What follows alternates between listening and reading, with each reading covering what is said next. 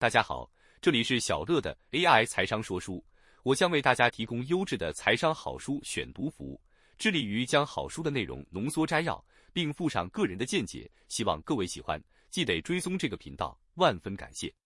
本期要介绍的财商好书是《寻找百倍股，这才是稳赚的本事》，每个投资人毕生追寻的获利宝典。作者克里斯多福·迈尔，大牌出版。小乐说。大概花了一周的时间读完《寻找百倍股》这本书，不可讳言，小乐当初买这本书是被书名所吸引。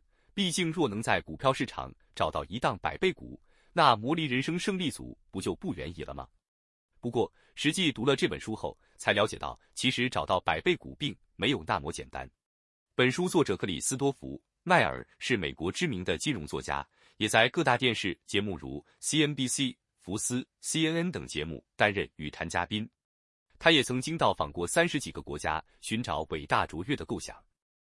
而迈尔会写下《寻找百倍股》这本书，是为了纪念第一位著书讨论百倍股的作家托马斯·菲尔普斯《股市中的百倍股》一书的作者。该书出版于一九七二年，并延续其思维展开寻找百倍股之路的探讨。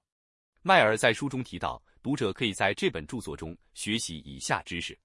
掌握百倍股的关键特性，明白人人都可以投资百倍股，只需要简单的金融概念。分享股票与投资获利的小技巧与技术，分享许多故事与寓言历史，帮助解释重要概念。而从书中内容看来，作者归纳了前人的观点与研究成果，并以实际案例说明了百倍股的特性，总结出寻找百倍股的十个基本原则。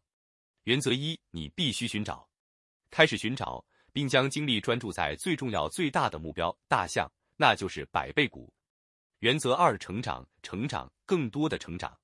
所有的研究显示，百倍股企业最终都会扩大规模，找出长期能够保持成长，不管是每股盈余或是销售额的公司。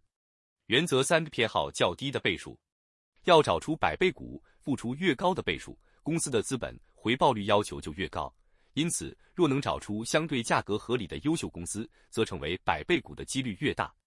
整合原则二与原则三，也就是高成长与低倍数的双引擎，将会为百倍股带来庞大的助力。原则四：经济护城河的必要。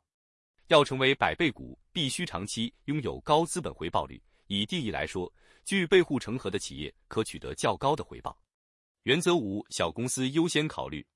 建议关注市值低于十亿美元的公司，从较低点开始，会比由高点开始更有成长空间。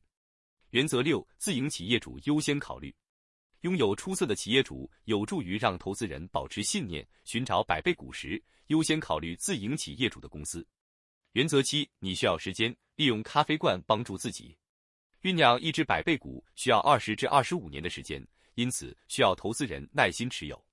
可以运用咖啡罐投资法。将想要投资的公司组合放在咖啡罐中放个十年，意指无论外在情势如何演变，放住股票不动胜过积极的操作股票。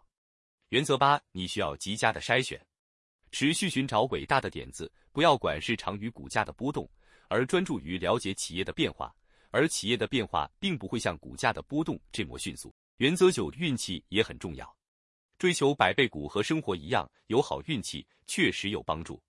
原则时，你应该要当个心不甘情不愿的卖家。找到好标的，原则上就不要卖出。只要买对，你要做的事情就只有慢慢等待。看完这些原则，我们就能够掌握找出百倍股的圣杯了吗？事实上，作者也承认没有完美的百倍股公式存在，要过滤百倍股也不是一件简单的事情，但是却值得我们去做。